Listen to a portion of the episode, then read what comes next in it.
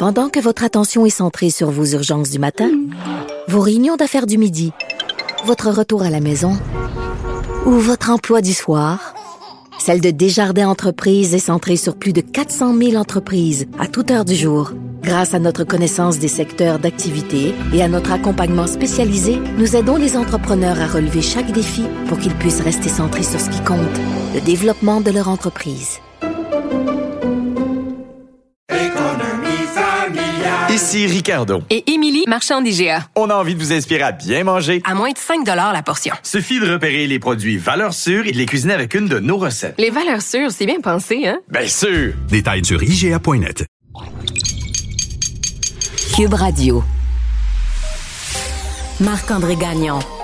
Il connaît tous les dessous de la politique.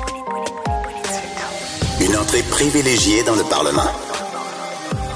Là-haut sur la colline. Marc-André Gagnon. Bonjour à tous du studio offrant toujours la plus belle vue sur l'Assemblée nationale, même le soir. Bienvenue à la hausse sur la colline. C'était donc jour de dépôt des offres du gouvernement aux employés du secteur public. Une journée euh, somme toute importante puisque ça concerne quand même plus d'un demi-million de Québécois qui travaillent pour le gouvernement. Combien pourrait-il gagner de plus? Comment ont réagi les syndicats? On y revient dans quelques instants. En deuxième partie d'émission, ben, autour du chef péquiste Paul Saint-Pierre Plamondon d'essayer de mettre la table en vue de la rencontre entre les premiers ministres euh, François Legault et Justin Trudeau. Ça a lieu demain. Donc, M. Euh, Paul Saint-Pierre Plamondon aimerait que l'on parle du chemin Roxham, mais je vais profiter de cette dernière euh, occasion de lui parler avant les fêtes pour lui demander si lui va profiter de son temps des fêtes pour se régaler avec la série Meghan et Harry sur Netflix. Est-ce que c'est le cas? On lui pose la question un peu plus tard, mais d'abord, mais d'abord, c'est l'heure de notre rendez-vous habituel avec le chef du bureau parlementaire du journal et du journal, Rémi Nadeau. Cube Radio. Les rencontres de l'heure. Chaque heure, une nouvelle rencontre. Nouvelle rencontre. Les rencontres de l'heure. À la fin de chaque rencontre, soyez assurés que le vainqueur, ce sera vous. Cube Radio. Une radio pas comme les autres.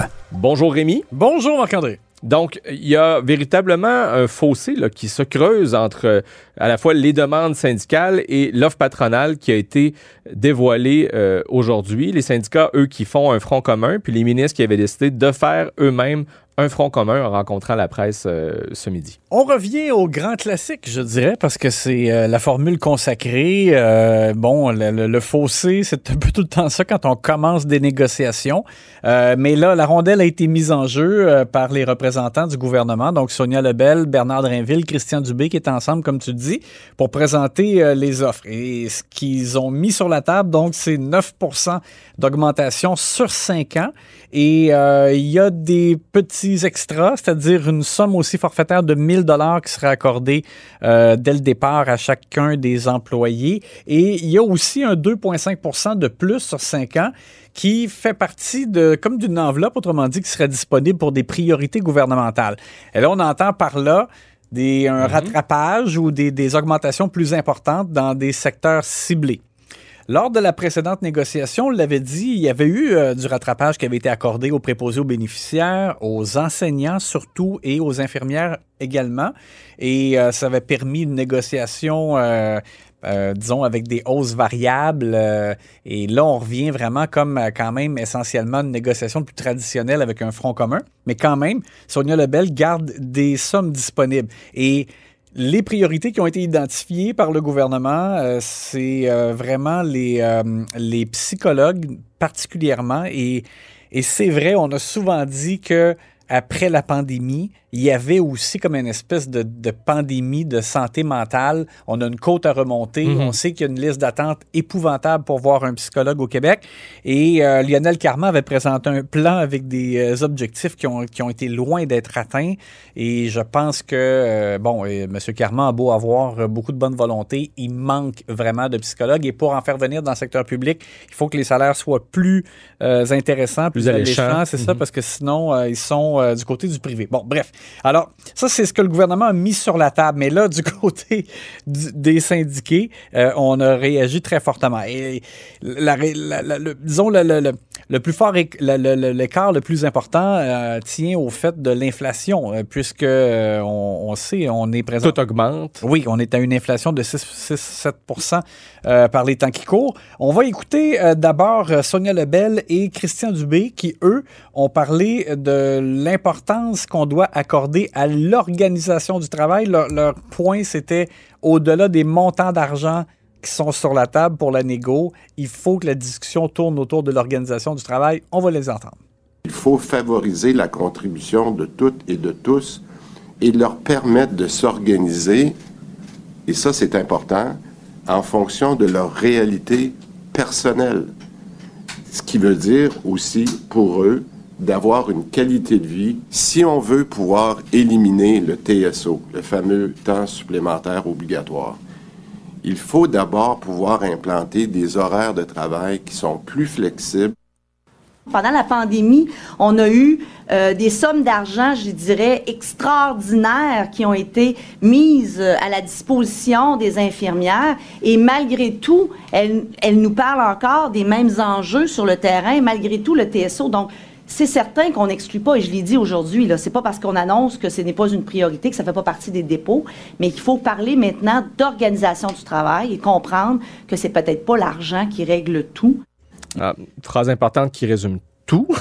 Sa position, ce n'est pas l'argent qui, qui règle tout, mais on comprend que les syndicats n'ont pas nécessairement envie d'embarquer dans cette danse. Oui, et euh, quand elle parle de gros montants qui ont été accordés ou qui ont été dispon- mis, euh, euh, disponibles pendant la pandémie, euh, c'est vrai que dans le fond, l'augmentation était quand même importante parce qu'en moyenne, ça a été 10,2% sur trois ans pour la dernière négociation de convention collective qui touchait euh, 2020 à 2023. Et ça fait en sorte que euh, la masse salariale des employés là, de l'État, euh, c'est près de 60 milliards de dollars. C'est un peu plus de la moitié de l'ensemble des dépenses de programme. C'est quand même pas mal. Oui, oui, c'est énorme. Et euh, du côté des syndicats, tu le disais, donc, c'est ça, eux, ils sont pas d'accord avec euh, euh, la proposition salariale qui est sur la table. Eux, ce qu'ils demandent, le Front commun, c'est 7% d'augmentation par année sur trois ans. Et comme je le disais, c'est sûr que si on regarde l'inflation cette année, on n'a pas le choix de leur donner raison sur le fait que si ils veulent conserver leur pouvoir d'achat cette année, c'est vrai que 3% euh, par exemple, qui, qui est l'offre pour la première année du gouvernement, c'est pas suffisant. Mais alors, on va entendre euh, les commentaires des représentants syndicaux qui ont rencontré la presse aussi en après-midi, euh, François Hainaut de la CSN et Julie Bouchard de la Fédération euh, interprofessionnelle, qu'on appelait la Fédération des infirmières autrefois. Il y a une table centrale hein, pour discuter de certains éléments et il y a des tables sectorielles. Donc, pourquoi créer une troisième table, si n'est que pour alourdir? hein? On a-tu le temps? Puis, euh, on nous parle de, de rapidité, mais en même temps, on dit on va, on va rajouter un troisième niveau de négociation. C'est pas avec des forums à pu finir qu'on va innover. On l'a déjà fait. Et à part traîner en longueur et avoir rarement un résultat, ça donne pas grand-chose. Il n'y a rien de concret sur le temps supplémentaire obligatoire. Il n'y a rien de concret sur le personnel des agences au niveau de la main-d'œuvre indépendante. Et il n'y a aucune lueur d'espoir à court et à moyen terme avec le dépôt qui a été fait ce matin. Réaction dure quand même, donc on comprend que ça manque de concret. Oui, oui, exactement. On l'a compris. Et euh, ben voilà, euh, c'est là évidemment, ça va être une, une danse euh, dans les prochains mois entre euh, les représentants du gouvernement et ceux euh, des syndicats. Et bon, on sait comment ça commence. Là. Il y a, comme je le disais tantôt, il y a toujours un fossé. Là, et on va se rapprocher tranquillement, pas vite. Et il y aura à un moment donné une entente. Et on verra euh, comment ça va aboutir. Parlant de danse, une autre danse maintenant, le tango entre euh, le ministre de la Santé, Christian Dubé, et son homologue fédéral, euh, Jean-Yves Duclos. Est-ce que de ce côté-là, il y a une lueur d'espoir? Euh, Ah, a- Peut-être d'une entente? Non, je crois pas. Et euh, vraiment, euh, je sais pas, ça m'a fait penser au, au slogan de c'est Rona, je pense, qui disait si ça existait, on l'aurait. Là. En tout cas, Renault Dépôt, si je me souviens bien, mais c'est pas grave. peu importe le quincaillier. C'est la même compagnie. Mais Jean-Yves Duclos, euh, c'est étonnant, c'est le ministre fédé- fédéral de la Santé. Ça fait quelques, re- quelques reprises là, euh, qu'il affirme, depuis qu'il y a eu la rencontre entre lui et les ministres de la Santé des provinces, fait quelques fois qu'il dit qu'il y avait une entente, là, ils étaient sur le bord de faire un communiqué de presse. Ah ouais, le communiqué était prêt. Oui, c'est ça. Alors que sur la délicate question des transferts en santé euh, vers les provinces, et que ce sont les premiers ministres qui seraient intervenus pour demander au ministre de la Santé de pas conclure d'entente, de pas parler publiquement. Là, c'est quasiment comme si Mhm. Les premiers ministres avaient pris en otage leur propre ministre de la Santé. Je, je la comprends pas, euh, mais c'est espèce d'opération de sabotage commandée. oui, exactement. Mais c'est, ce sont les prétentions de Jean-Yves Duclos. Et euh, il l'a dit à quelques reprises publiquement dans des entrevues, dans des médias électroniques. Et puis hier, euh, il a répété ça, mais avec, avec euh, beaucoup de fermeté. Et euh, donc, on, a posé la question au ministre Christian Dubé aujourd'hui, puisqu'il rencontrait la presse, M. Dubé, aux côtés de, de Sonia Lebel. Ouais. Et puis, on lui a dit, coudon, c'est vrai qu'il y a une entente entre, il y avait une entente entre les ministres de la Santé? Puis, Et M. Dubé était plutôt dans la catégorie Ah oui, quelle entente? Donc, euh, on parle vraiment pas du tout le même langage. Et euh, M. Dubé a fait un peu de l'ironie en disant C'est vrai qu'on s'entend bien, moi et M. Duclos, mais il a dit Je sais pas de quoi il parle. Alors, y a une- y a-t-il une entente? Quelle entente? Moi, je pense que c'est un peu de la frime, mais on Mhm. verra. Euh, Monsieur euh, Legault rencontre Justin Trudeau demain à Montréal. Et ils avaient eu une rencontre préliminaire, on va dire ça comme ça. oui, oui, c'était informelle, les préliminaires se sont déroulés euh, en Tunisie sur euh, la magnifique île de Djerba. J'y Oui, étais d'ailleurs. Voilà. Bon, alors là, c'est demain, c'est vraiment la rencontre importante. Euh, il sera question justement de ces transferts en santé, il sera question d'immigration, de langue, etc. Et euh, ben, j'ai bien hâte de voir. Moi, je pense pas du tout que le fédéral était sur le point de déplier de l'argent de plus et qui se serait retenu là, parce que là, il y avait, il y avait plus d'entente avec les ministres de la santé. Euh, mais il faudra suivre évidemment l'évolution des discussions entre le, le Québec et euh, euh, le, le fédéral. Demain à suivre, la plupart des, des points à l'ordre du jour sont connus. Alors, euh, il faudra voir. Et tu voulais nous glisser un mot en terminant sur euh, les patinoires couvertes. Alors, on reconnaît, on a parlé de ski beaucoup dans les euh, derniers jours à l'émission. Alors, euh, maintenant, on enfile, euh, on enfile nos patins. On voit, C'est ton style aiguisé. on voit mes priorités de, de, de- d'amateurs de sport d'hiver. Non, mais euh, sans blague, je trouve que c'est, drôle. Il y a comme une revanche des banlieues à ce sujet-là. Oh. Les, des, municipal- des plus petites municipalités Ouais. qui ont été un peu à l'avant-garde et qui ont construit au cours des dernières années des patinoires réfrigérées avec un toit. Qui Euh, demande donc, donc moins d'entretien. Parce qu'un des enjeux que les patinoires, c'est que souvent, il manque de bénévoles pour les entretenir. Ou, euh, Oui, ben non, mais puis c'est que, c'est que les- ces patinoires-là réfrigérées peuvent ouvrir beaucoup plus tôt, peuvent fermer plus tard. Mhm. Et dans un contexte où on le voit de plus en plus l'hiver, malheureusement, il y a des redoux, il y a plus de pluie. Bon, alors les patinoires, on prend l'exemple de Québec, on est à Québec. Ouais. Euh, les patinoires de la ville de Québec ne sont pas ouvertes et celle de la municipalité de Stoneham, qui est au nord et qui a justement cette euh, magnifique infrastructure de patinoires réfrigérées, ben, eux, ils ont de patinoires euh, de- depuis euh, plusieurs semaines. Puis là, ben, qu'est-ce qui arrive? C'est que les gens de Québec euh, vont vers Stoneham pour jouer au hockey. Puis là, il y a trop de monde et là, ça devient comme hmm. impossible. Alors, la- la- c- ces patinoires-là sont victimes de leur popularité. Et euh, la municipalité de Stoneham, donc, a décidé de faire en sorte que euh, ils vont demander une preuve de résidence parce que là, les gens qui Ah payent oui. des taxes à Stoneham arrivent là, ils peuvent pas vraiment en profiter parce a trop de monde, t'as rendu compte? Parce que là, ça Ben oui, devient ben oui. le rendez-vous pour tous les gens de, de la grande région de Québec. Il y en a une à Bois-Châtel également, euh, où on vit un peu le même euh, problème.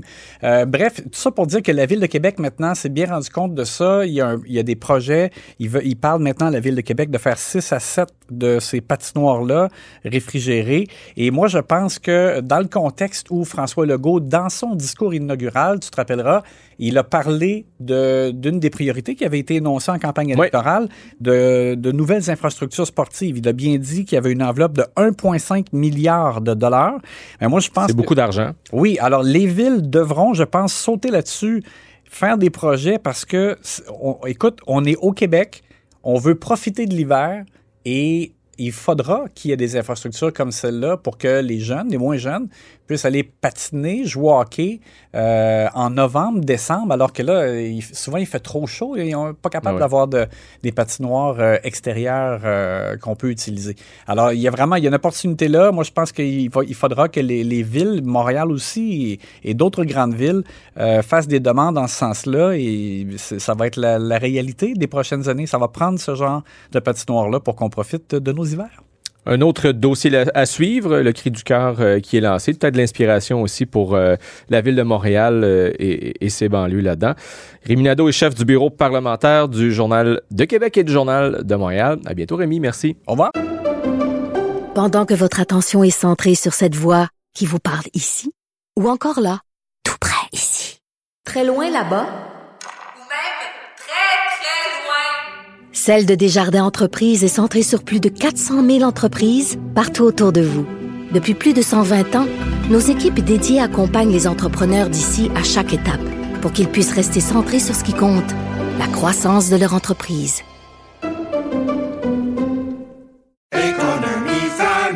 Ici Ricardo. Et Émilie, marchand d'IGA. On a envie de vous inspirer à bien manger. À moins de 5 la portion. Suffit de repérer les produits valeurs sûres et de les cuisiner avec une de nos recettes. Les valeurs sûres, c'est bien pensé, hein? Bien sûr! Détails sur IGA.net. Vous vous demandez si les plantes ressentent de la douleur?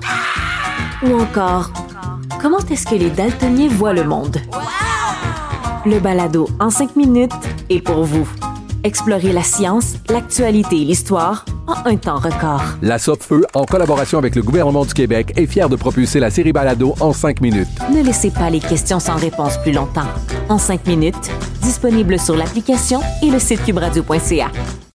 Vous écoutez là-haut sur la colline. Alors demain, importante rencontre au sommet entre les premiers ministres Justin Trudeau et François Legault à Montréal. Parmi les sujets à l'ordre du jour, il y aura évidemment les transferts en santé, la langue, l'immigration et probablement celui du chemin Roxham. À ce sujet, le chef du Parti québécois, Paul Saint-Pierre Plamondon, a formulé des demandes. On le rejoint à l'instant pour en discuter. Donc, Monsieur Saint-Pierre Plamondon, vous avez vraiment des, des attentes élevées là, en vue de cette rencontre bilatérale entre nos deux premiers ministres? Bien évidemment, parce que ce sont des sujets qui traînent depuis au moins le début euh, du premier mandat de la CAC. On a entendu François Legault nous dire qu'avec un mandat fort, il aurait le, pouvoir de négociation d'obtenir euh, des résultats en santé. Il manque à peu près 6 milliards de dollars par année dans le système. Et sur la question de Roxham, ben, c'est une question euh, qui s'est aggravée durant le premier mandat de François Legault. On a vu un peu la CAQ jouer à l'autruche sur ce sujet-là, surtout au moment de la réouverture intentionnelle de Roxham suite à la pandémie, au moment également où on voit des donateurs libéraux là, institutionnaliser le passage irrégulier de Roxham. On voit des bâtisses, là, des structures permanentes euh, autour de Roxham et on prévoit 50 000 entrées irrégulières euh, par année désormais. Donc là, il y a un moment donné, François Legault a une obligation de résultat. Donc, ne pas s'en tenir seulement à des déclarations, ne pas faire semblant que ça n'existe pas, mais revenir avec un échéancier et des résultats concrets pour euh, finaliser, concrétiser la fermeture du chemin Roxham, qui est une fa façon de fonctionner qui euh, euh, crée du chaos, mais rien de bon pour le Québec. Ben, c'est ça. Si j'ai bien compris, votre principale demande, donc, c'est d'avoir un échéancier pour en arriver à la fermeture de ce désormais bien connu chemin Roxham. Oui, parce que 98-99 des entrées irrégulières du Canada ont lieu au Québec à travers ce chemin-là. Parce que ça profite à des criminels, à des passeurs qui profitent euh, de la détresse de gens pour euh, s'en mettre plein les poches. Parce qu'on a des révélations que ce sont des donateurs du Parti libéral du Canada qui sont en train de rendre ces installations-là permanentes. Et pour le Québec, ben, ça, ça crée un système de désorganisation, de difficulté d'intégration, notamment en ce qui a trait euh, à une pénurie de logements qui est déjà euh, présente, à un statut ambigu où est-ce que les gens n'ont pas de permis de travail, euh, ils ne trouvent pas de logement. Donc, il faut revenir à une planification ordonnée de l'immigration, du statut de réfugié. Et ça, c'est tout simple, c'est la suspension d'une entente qui s'appelle celle des pays tiers sûrs. Donc, la solution, elle est là, tout le monde la connaît mais il y a un caractère intentionnel à ce que fait le fédéral. C'est-à-dire qu'il n'y avait pas d'obligation de rouvrir Roxham après la pandémie. Euh, il y a une volonté d'institutionnaliser, de rendre permanent ce système-là, et c'est pas normal. François Legault doit revenir avec un plan de match. Et s'il n'obtient aucun engagement de la part du fédéral, ce qui est entre vous et moi le, scénario le plus probable, ben, il devra arriver avec son plan de match, c'est-à-dire comment il va utiliser les pouvoirs euh, dont il dispose pour mettre fin à cette situation-là. Euh, donc, euh, il a une responsabilité, une, un devoir de résultat. Mais c'est quand même Justin Trudeau qui a le plus gros bout du bâton, dans le sens les frontières, on le sait, c'est de juridiction fédérale. Exact. Et ce c'est François Legault qui vient de nous dire qu'un mandat fort lui permettrait de faire plier Justin Trudeau. C'est également François Legault qui nous dit que le fédéralisme est la seule issue pour le Québec. Vous comprendrez que moi, comme indépendantiste, ça va de soi que euh, dans mon esprit, c'est très clair qu'un Québec indépendant, évidemment, contrôlera ses frontières et donc ne sera pas pris à gérer les mauvais coups de Justin Trudeau, puis euh, toutes ces situations absurdes là, vont, euh, disparaître lorsqu'on décidera par nous-mêmes. En attendant, mais ouais, ça, c'est pas pour demain, là, quand même. Donc, oui, mais François Legault, François Legault a, ce fardeau-là de s'il nous, euh, s'il nous dit que le fédéralisme fonctionne, qu'on est capable de faire des gains dans le Canada, il y a un moment donné, il y a l'obligation de livrer, surtout lorsque que la situation là, à Roxham évolue de manière très rapide, lorsqu'il a pris une position claire à ce niveau-là. C'est lui qui prétend que le fédéralisme fonctionne, donc c'est à lui de nous démontrer que c'est bel et bien le cas, euh, ne pas s'en tenir à quelques déclarations une fois de temps en temps pour le spectacle, sans toutefois obtenir un quelconque résultat.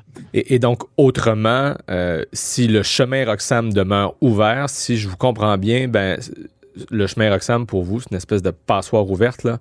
Euh, un, ce serait un symbole de l'échec du fédéralisme? Oui, un symbole de l'échec du, du caquisme qui, nous, qui prétendait une espèce d'autonomisme qui nous permettrait de régler les, problèmes à l'intérieur du Canada. Ils ont échoué sur l'application de la loi 101 aux entreprises à charte fédérale et sur la loi sur les langues officielles. À date, ils ont échoué sur les transferts en santé. La question de Roxham en est une autre. Sur le plan environnemental, c'est injustifiable. Euh, les décisions qui sont prises du côté fédéral sur le plan des relations diplomatiques également. Donc, on cherche toujours les gains substantiels qui étaient promis par le fédéralisme de François Legault. Puis évidemment qu'au Parti québécois, on veut le talonner là-dessus parce que euh, on l'a vu dans le, dans, le, cas du chemin Roxham, il y a une tendance à jouer à l'autruche, c'est-à-dire à passer, mettre sur le tapis ces questions-là, comme on l'a vu pendant le premier mandat de, de, la CAQ. Dans votre communiqué, donc, vous criez au scandale et vous demandez un, un échéancier selon vous, là, cet échéancier-là, il doit s'échelonner sur combien de temps? C'est-à-dire, à, partir de quel moment doit-on, euh, par exemple, fermer le, chemin Roxham? Ah, c'est une question de moi, parce qu'on l'a réouvert et on l'a fermé durant la pandémie euh, en quelques semaines seulement. Donc, il euh, ne faut pas complexifier une opération qui a été faite très facilement au cours des dernières années dans un contexte de pandémie. Il ne faut pas non plus complexifier la suspension de l'entente des pays tiers sûrs. On a un problème ici de volonté politique. On est devant un gouvernement fédéral qui intentionnellement déstabilise le modèle d'intégration euh, québécois au niveau euh, de l'accueil des immigrants. Et euh, c'est beaucoup plus un problème d'intention politique qu'un problème de faisabilité. C'est une question de semaines ou de mois au, gros maximum. Hmm. Euh, mais bon, il y a un troisième joueur dans cette équation euh, et c'est les États-Unis. Les Américains ont, aussi là, un rôle à jouer dans toute cette histoire. Les passeurs sont du côté américain. Oui, et la meilleure façon de décourager les passeurs, c'est tout simplement de mettre fin à ce modus operandi, dans quel cas les passeurs n'ont plus rien à promettre euh, pour extorquer de l'argent. Là, ils n'ont plus rien à offrir. Donc, euh, je comprends que les Américains font partie de cette discussion bilatérale, mais ultimement, si on prend les mesures pour que Roxham ne soit plus une voie de passage, si on force les, demandeurs d'asile de passer par les chemins euh, réguliers au poste frontalier, puis que ça n'implique pas de, traverser la frontière, bien rapidement, on va voir les passeurs cesser leurs activités. Donc, on a aussi une espèce de devoir euh, éthique vis-à-vis ces activités criminelles. Il n'y aura pas de- de façon autre que de mettre fin au euh, passage de Roxham Hmm. si on veut que ces activités euh, illicites-là cessent. Je voyais dans votre communiqué, vous parlez d'un scandale libéral. Vous allez encore plus loin en disant qu'on est potentiellement devant un autre scandale des commandites? ça ressemble étrangement. Ça a toutes les caractéristiques. Puis dans mon passé, j'ai été avocat dans les poursuites découlant du scandale des commandites, donc c'est un sujet que, que je connais bien. Ça a toutes les caractéristiques du modus operandi libéral fédéral, c'est-à-dire récompenser des donateurs et des proches du parti dans des opérations très lucratives qui ultimement visent à affaiblir le Québec. C'était le cas pour les commandites. Ça ressemble étrangement à ça. Et on voit que le gouvernement fédéral de Justin Trudeau n'offre aucune transparence quant à ceux qui euh, profitent euh, de, de ça, ceux qui ont reçu des contrats du fédéral. C'est extrêmement difficile d'obtenir leur juste. Donc, euh, le temps nous le dira, mais ça ressemble étrangement à un modus operandi qu'on a déjà vu sous les libéraux fédéraux par le passé. Et bon, pour revenir sinon à la rencontre entre Justin Trudeau et François Legault, ben, on verra, comme disait l'autre, demain, les résultats, ce qui ressortira de, de cette rencontre. Euh, je comprends que vous ne vous attendez pas nécessairement à des résultats très concrets. Là. Ben, tant mieux s'il y en a, mais Mhm. s'il n'y en a pas, comptez sur moi pour m'assurer que François Legault ne fasse pas comme dans le premier mandat, jouer à l'autruche, mettre ça sous le tapis, faire semblant que ça n'a pas lieu. Ouais. Il y a un moment donné, on est rendu au deuxième mandat et il a une obligation de résultat. Si les résultats ne viennent pas, euh, il va se faire talonner par un Parti québécois qui euh, euh, prédit depuis maintenant des années que ce fédéralisme autonomiste-là ne mènera nulle part. Donc, on s'attend à des résultats, puis on va le talonner là-dessus. Euh, on, est à peu près presque une semaine, jour pour jour, depuis l'abolition du serment au roi obligatoire ici à l'Assemblée nationale. Monsieur Saint-Pierre Plamondon, est-ce que vous vous êtes remis de vos émotions? En fait, non, euh, parce que j'attends le 31 janvier. Je dois Ouais. avouer que Parce que vous n'avez pas pu Le- faire votre entrée au Salon Bleu. ça? non, j'ai pas pu, puis j'ai euh, hâte, donc euh, je vais me reposer, refaire le plein d'énergie pendant les vacances, mais dans ma tête, la date est très fixée dans, dans ma tête. C'est le 31 janvier où nous pourrons faire notre euh, entrée au Salon Bleu, puis on va se remarquer, on va s'assurer que notre que notre travail soit remarqué, puis qu'on fasse la différence une fois qu'on nous donnera euh, l'occasion de se faire valoir euh, au Salon Bleu. Alors, pendant les fêtes, pour vous changer les idées, vous allez peut-être écouter la série euh, Meghan et Harry sur Netflix. Non, en fait, toute référence au roi est- est prohibée, même dans les parties de famille. Je vais interdire formellement de me parler de cette chose-là. C'est la seule façon de me donner un peu euh, des vacances. là. Donc, euh, non, c'est- oh, il n'y a aucune chance que je fasse ça. Mais, mais blague à part, donc, vous avez entendu parler évidemment de la série, mais vous ne l'avez pas écouté, vous n'avez pas l'intention de le faire. Ah non, il n'y a aucune chance que je fasse ça. Parce que c'est quand même euh, un exemple fascinant de ce à quoi pourrait ressembler l'avenir de la communication politique. Je veux dire, deux membres de la famille royale qui produisent eux-mêmes une série pseudo-documentaire dans laquelle ils se mettent en valeur, c'est, c'est particulier. En tout cas, moi, je vous conseille de, de- de- de la regarder, disons, pour la science. Ben, si il faut vraiment que j'ai eu un deux semaines de vacances là, vraiment reposantes, si j'atteins ce niveau-là, peut-être que je vais avoir le courage de le faire. Je vous en donne des nouvelles au retour. Bon, alors Paul Saint-Pierre Plamondon, chef du Parti québécois, on va vous souhaiter que votre pause des fêtes soit très, très reposante. et revenez-nous en forme donc euh, euh, en janvier et, et ce sera pour vous le baptême, euh, votre baptême du feu là, au, au Salon Bleu. Exact. 31 janvier, c'est un rendez-vous. Excellent. Merci beaucoup, Paul Saint-Pierre Plamondon et le chef du Parti québécois. Donc, c'est ce qui complète cette édition de La haut sur la colline. Merci d'avoir été des nôtres. Si vous avez apprécié ce que vous venez d'entendre, faites-nous plaisir en partageant vos segments préférés sur les réseaux sociaux. Pour nous écouter en balado, ben, rendez-vous sur l'application Cube Radio ou encore sur Spotify. Cherchez tout simplement Antoine Robitaille et vous retrouverez là tous les épisodes de La haut sur la colline. Demain, c'est Marie Monpetit qui reprend la barre de l'émission. Ici Marc-André Gagnon. À bientôt.